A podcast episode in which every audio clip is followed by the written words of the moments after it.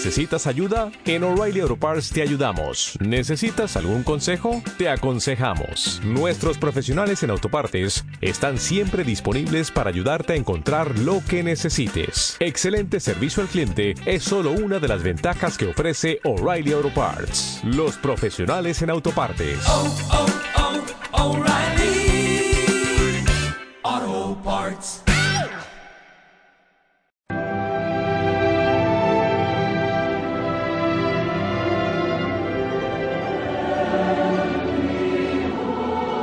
En aquel tiempo vio Juan el Bautista a Jesús que venía hacia él y exclamó, Este es el Cordero de Dios, el que quita el pecado del mundo.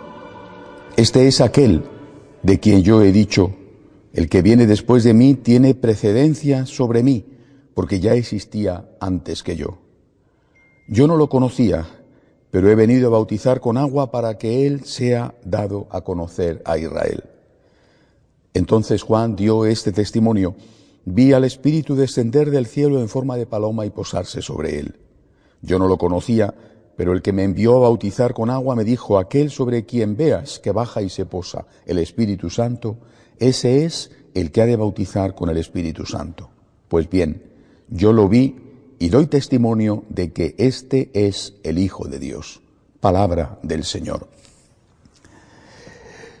Continuando con la meditación del Evangelio de ayer, que nos habla, nos presenta la figura de San Juan Bautista como el que precursor, como el que introduce a Jesús en el mundo, creo que es importante insistir en la necesidad de no hacer de la Iglesia lo que el Papa Francisco ha denominado una entidad autorreferencial. Recuerdo que la primera vez que, que oí esta palabra del Papa no la entendí. ¿Qué significa que no tenemos que, que ser autorreferenciales? No, no lo entendí.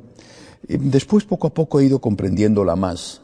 Significa, creo yo, creo yo, que nosotros tenemos que hablar de Cristo. Tenemos que volver a poner al Señor en el primer lugar de nuestra vida y en el primer lugar de la predicación de la Iglesia. Eh, el otro día, leyendo un artículo sobre otro tema, eh, en ese artículo estaban incluidas dos citas de dos eh, teólogos protestantes. Los dos decían que la Iglesia, por supuesto no hablaban de la Iglesia católica, hablaban de su propia Iglesia.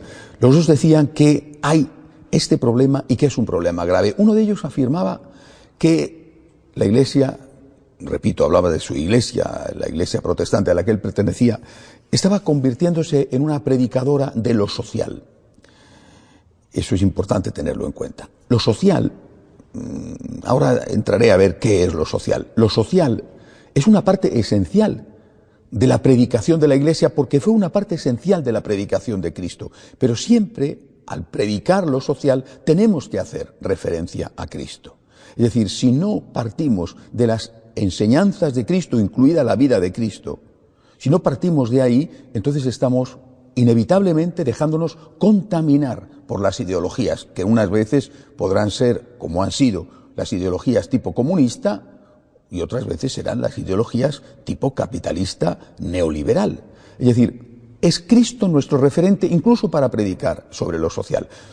¿Qué es lo social? Por ejemplo, lo social es la lucha por la justicia, que paguen los sueldos debidos a los obreros, el rechazo absoluto de la esclavitud, el rechazo de la violencia doméstica, el rechazo del racismo, de la xenofobia. Pero la lucha por lo social también es el rechazo absoluto del aborto, de la eutanasia, de la manipulación genética, es decir, todo lo que entra en el ámbito social. Y es curioso que a unos una parte les entusiasma y les motiva y a otros lo que les motiva es la otra, cuando a todos nos debería de motivar todo. Pero incluso a unos y a otros, siempre esa predicación tiene que tener a Cristo como referente. Es decir, el Señor es nuestro maestro, no tal o cual político, ideólogo, filósofo, Cristo es nuestro maestro. Y además, eh, y creo que en esto ese teólogo protestante acertaba, además, la predicación de lo social no puede ser el único tema de predicación es decir, la única doctrina que nosotros enseñamos. Eso no cabe duda que forma parte del mensaje de Jesús, pero es una parte del mensaje de Jesús que, siendo importante, es solamente eso, una parte del mensaje de Jesús. Eh, eh, el, el, otro teólogo mm, protestante hablaba más directamente de la autorreferencia. Es decir, se habla, hablamos demasiado de nosotros mismos. En lugar de decir Cristo dice, Cristo enseña, es el Señor, decimos la Iglesia dice, o el Papa dice, o tal obispo dice.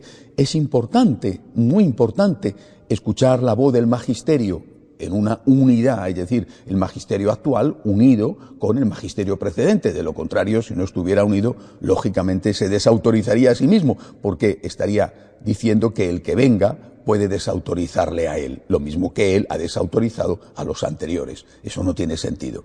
Eh, siendo importante la referencia al magisterio que actualiza el mensaje de Cristo, no podemos hacer que eso sea el contenido de nuestra predicación. Siempre, repito, tenemos que volver al Señor. Cristo es el fundador del cristianismo. Cristo es el que llena nuestro corazón de alegría. Cristo es el que llena nuestro corazón de esperanza. Cristo es el que ha dado la vida por nosotros. Cristo es el único. Lo dice hoy el Evangelio, el único, del cual podemos decir, este es el Cordero de Dios que quita el pecado del mundo. Solamente Él ha derramado su sangre para quitar el pecado del mundo.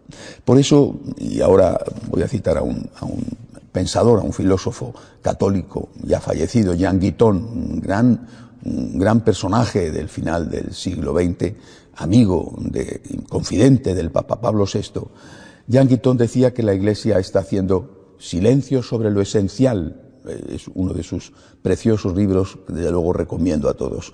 Silencio sobre lo esencial. ¿Qué es lo esencial?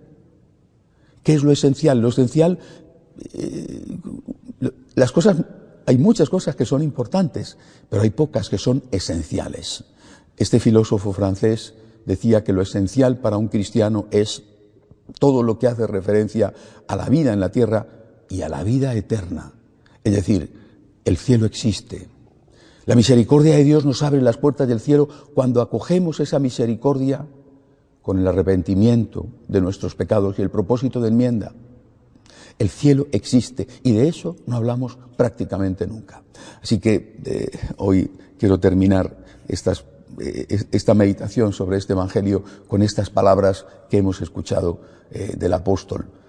Nosotros somos cristianos. Seguimos al Cordero de Dios que quita el pecado del mundo y lo que tenemos que hacer era hacer hoy lo que hizo entonces San Juan Evangelista, lo que hizo entonces San Juan Bautista, fue ser precursores y preparadores del camino del Cordero. Dirijamos nuestra mirada, nuestra predicación, nuestros objetivos en la vida a que Cristo resalte y a que nosotros estemos un poquito más escondidos, que es donde debemos estar. De pie nos ponemos para pedir al Señor que nos ayude a conseguirlo.